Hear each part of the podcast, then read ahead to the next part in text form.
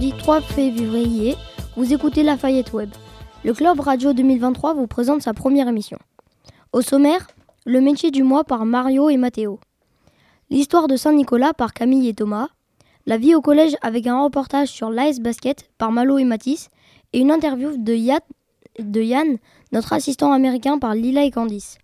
Quoi de neuf sur nos écrans par Jean-Yves, mais commençons par l'actu du mois. Et nous commençons par la rubrique Actu avec Basile Antonin. Bonjour. Bonjour à tous. À cause de la guerre en Ukraine, le coût de l'énergie a beaucoup augmenté. Plus de la moitié des réacteurs nucléaires du territoire sont à l'arrêt. Ils produisent normalement 70% de l'énergie française. Ce problème a hum, des conséquences sur la facture d'énergie de nos parents. Alors, avez-vous des petits conseils à nous donner pour économiser l'énergie à la maison? Bien sûr, je vais vous lire les sept commandements du parfait ado économe.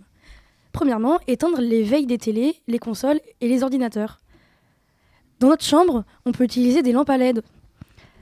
Les lampes à LED consomment peu d'électricité et durent longtemps, jusqu'à 40 000 heures. De quoi compenser le prix d'achat C'est la meilleure solution d'éclairage domestique à condition qu'elle dure plus de 20 000 heures et soit bien classée sur l'étiquette énergie. Troisième commandement, ne pas laisser allumer de lumière inutile. Quand tu quittes ta tanière, éteins les lumières en sortant de la pièce. Quatrième commandement, cuisine économe. Quand tu couvres les poêles et les casseroles, la cuisson est plus rapide. Pour faire bouillir de l'eau, on cuivre votre plat ou cuire votre plat, pardon. Mettre un couvercle permet de consommer 25% d'énergie en moins. En éteignant le four avant la fin de la cuisson, tu peux économiser 10% d'électricité. Cinquième commandement, éteindre, éteindre la box quand tu n'en as pas besoin. Une box reste souvent allumée 24 heures sur 24 et peut consommer plus de 200 kW par an, soit autant que le lave-linge. Sixième commandement, économiser de l'eau chaude, c'est aussi économiser de l'électricité. Ne laissez pas le mitigeur en position intermédiaire. C'est de l'eau tiède qui est utilisée à chaque fois. Alors que pour laver des légumes, se laver les mains, rincer son éponge, le froid convient très bien. Dernier commandement, maîtrise et la température de chauffage des pièces il est inutile de chauffer toutes les pièces à la même température. Certaines pièces sont occupées toute la journée, mais d'autres, comme les chambres ou la salle de bain, n'ont pas besoin d'une température élevée permanente, autour de 20 degrés dans les pièces à vivre, 17 degrés dans les chambres. Nous accueillons maintenant Jean-Yves pour la rubrique Quoi de neuf sur nos écrans? Bonjour à tous, je voudrais vous présenter une nouvelle série. Elle s'intitule Cobra Kai. En voici un résumé. L'action se déroule en 1984. C'est plusieurs dizaines d'années après le tournoi de karaté de Hall Valley, Johnny Lawrence, qui a perdu son emploi, cherche à sauver son honneur en rouvrant le dojo Cobra Kai. Il reprend aussi sa rivalité avec Daniel Larusso. Lui a réussi. Pour cela, Johnny va devoir rencontrer Miguel Diaz. Il va faire un parcours incroyable dans la série. Il apprend le karaté et cela lui permet de se défendre, de trouver le bon équilibre. J'ai adoré cette série car j'aime beaucoup le karaté et j'en pratique moi-même à Rochefort. L'histoire est juste magnifique et elle nous fait voyager autour du karaté. En voici un petit extrait.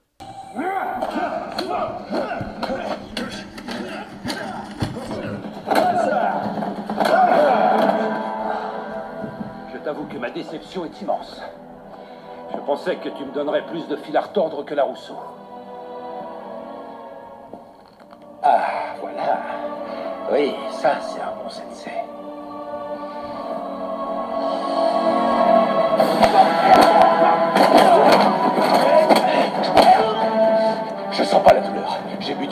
toute la soirée, mon pote.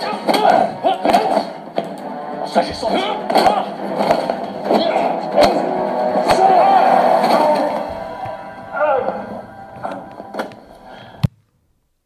Dis-nous Jean-Yves, quels sont les personnages importants selon toi? Pour moi, les sept personnages principaux sont William Zabka, qui joue le rôle de Johnny Lawrence, Ralph Macchio, qui joue le rôle de Daniel Larosso, Xolo Mariduena, qui joue le rôle de Miguel Diaz, Tanner Buchanan, qui joue le rôle de Robbie Keane, qui est personnellement mon personnage préféré, Jacob Bertrand, qui joue le rôle de Hayley Moskowitz, Peyton List, qui joue le rôle de Tony, Tori Nichols, et enfin Marie Mousset, qui joue le rôle de Samantha Larosso. Le créateur s'appelle John Hurwitz, la série se passe aux États-Unis, elle compte 50 épisodes, soit 5 saisons, la sixième saison sort en 2025. Chaque épisode dure entre 22 et 36 minutes et on peut la trouver sur Netflix. Merci Jean-Yves.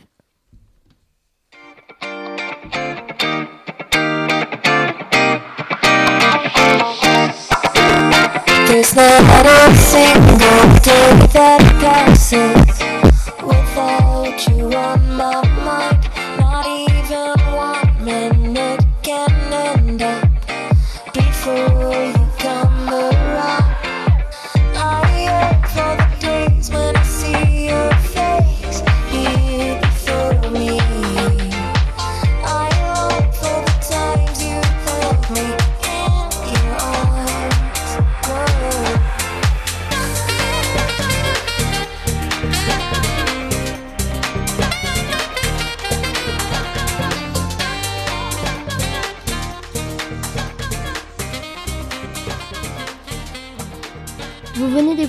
un petit extrait de Wish You Were Here par Mad Mix Project.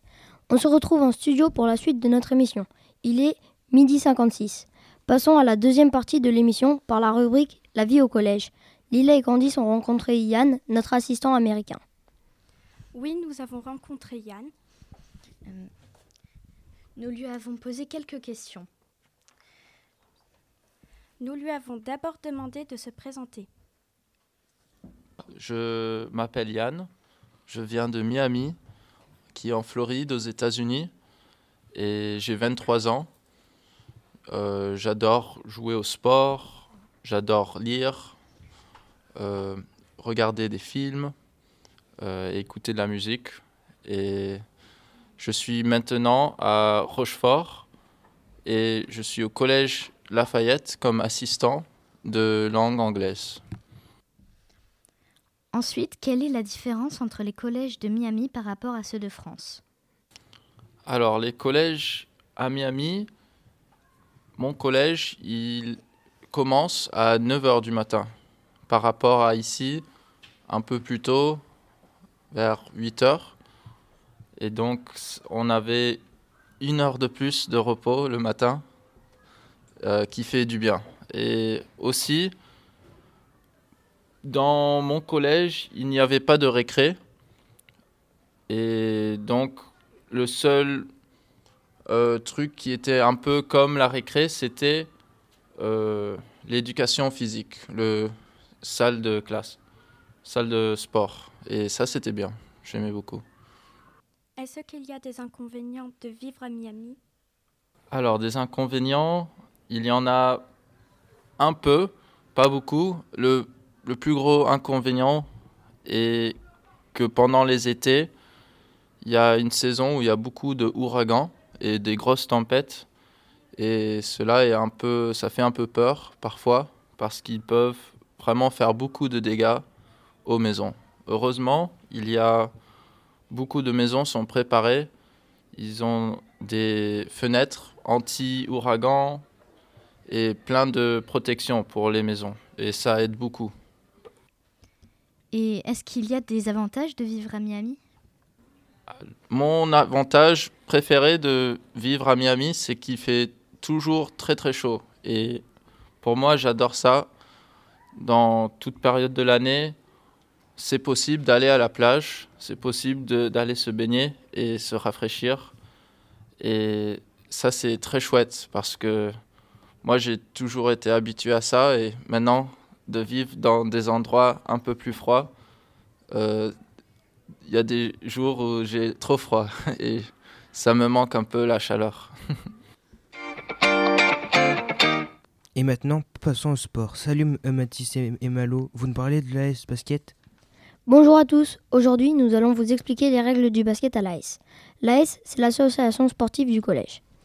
Un match dure entre 5 et 10 minutes. Il commence par un entre-deux. Un entre-deux, c'est le lancer de la balle par l'arbitre. Les deux joueurs sautent pour frapper la balle. Ils doivent l'envoyer vers un membre de leur équipe. Pour pouvoir faire un match, il faut 5 joueurs de chaque équipe sur le terrain. Mais il peut y avoir des remplaçants sur le banc. Et comment fait-on pour jouer? Les joueurs peuvent dribbler, mais ils ne peuvent pas dribbler avec les deux mains. Ils doivent dribbler avec qu'une seule main, mais ils peuvent alterner entre les deux. Il faut également dribbler pour avancer, sinon cela fait marcher. Mais nous pouvons faire deux pas, pas plus.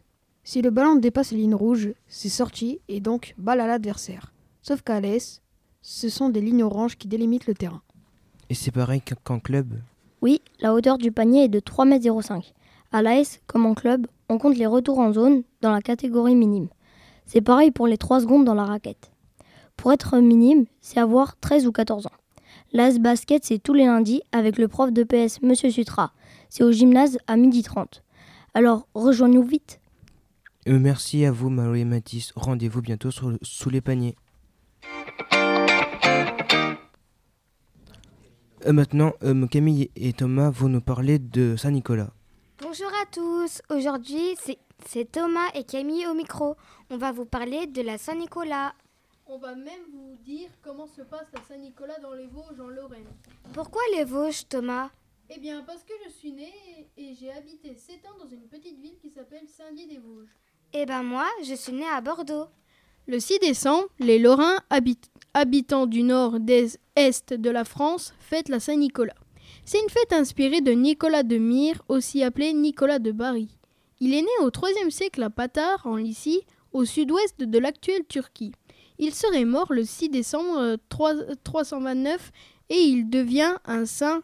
On lui attribue des miracles. Voici son histoire. Il était une fois trois enfants qui se perdent par une froide soirée et toquent à la porte d'une maison. Leur ouvre alors un méchant boucher qui leur propose de venir se réchauffer et dormir chez lui. Mais il veut en fait les découper et les manger. Parce que les légendes des siècles passés sont parfois sanglantes, les enfants sont tués, découpés et installés dans le saloir du boucher pour en faire du petit salé. Saint Nicolas, qui sentit ou non la situation, sur son fier destrier, un âne, vint à passer par là et toque à la porte du boucher. Impressionné par la venue d'un évêque dans son humble demeure, l'homme lui propose de rester pour le repas. Ni une ni deux, Saint Nicolas lui demande du petit salé. Le sous-entendu ne passe inaperçu et le boucher ne confond aux excuses et repentir. Au-dessus du tonneau, contenant les enfants, Saint Nicolas déploie trois doigts. Les enfants se réforment et ressuscitent. Afin de punir le boucher, Saint Nicolas l'enchaîna à son âne. Il devint alors le père Fautard, un être mauvais et violent qui punit les enfants désobéissants. Il est habillé tout en noir avec une barbe noire. Tout l'opposé de Saint Nicolas, qui lui est vêtu de vêtements colorés et une barbe blanche qui lui donne l'image d'une personne bienveillante. Les petits, Nicol- les petits enfants lorrains déposent le 5 décembre au soir de la nourriture pour l'âne, du foin, du grain ou des carottes, ainsi que quelque chose à boire pour, la Saint- pour le Saint-Nicolas. En échange, la tradition souhaite que le, Saint, que, la- que le Saint Nicolas apporte des friandises aux enfants sages. Merci à vous. Pour finir notre émission, nous accueillons Mathéo et Mario pour la rubrique Le métier du mois. Bonjour à tous. Avec mon camarade Mathéo, nous allons comment devenir gardien de la paix. Alors Mario, tu- sais que, que gardien de la paix fait partie des métiers de la, de la sécurité. C'est tout, tout premier grade de la police. Oui Mathéo. Et on peut même évoluer jusqu'à devenir major de police. Alors pour commencer, il faut passer un concours de la fonction publique. Il faut avoir entre 18 ans, euh, 18 et 35 ans pour passer le concours. Oui, mais si on veut, on peut s'y préparer après la troisième avec un CAP ou un bac pro des métiers de la, de la sécurité. Tout à fait Mathéo. Et une fois le concours réussi, on fait une formation dans une école de police. La, la formation dure environ, dure environ un an à l'école. Puis on nous attribue un poste où continue dans, de se former sur le terrain encore un an. Voilà, c'est la fin de, de- de notre, de notre rubrique. Vous savez maintenant que- comment devenir gardien de la paix. À très bientôt sur la web radio. Attendez, attendez. Et si j'ai envie d'en savoir plus? Oh, Alors, ri- rien de, de plus simple. Rendez-vous sur le site de l'ONICEP qui vous dit tout sur les métiers de- et les formations. C'est ainsi que cha- s'achève notre émission. N'hésitez pas à la partager. À bientôt sur Lafayette Web.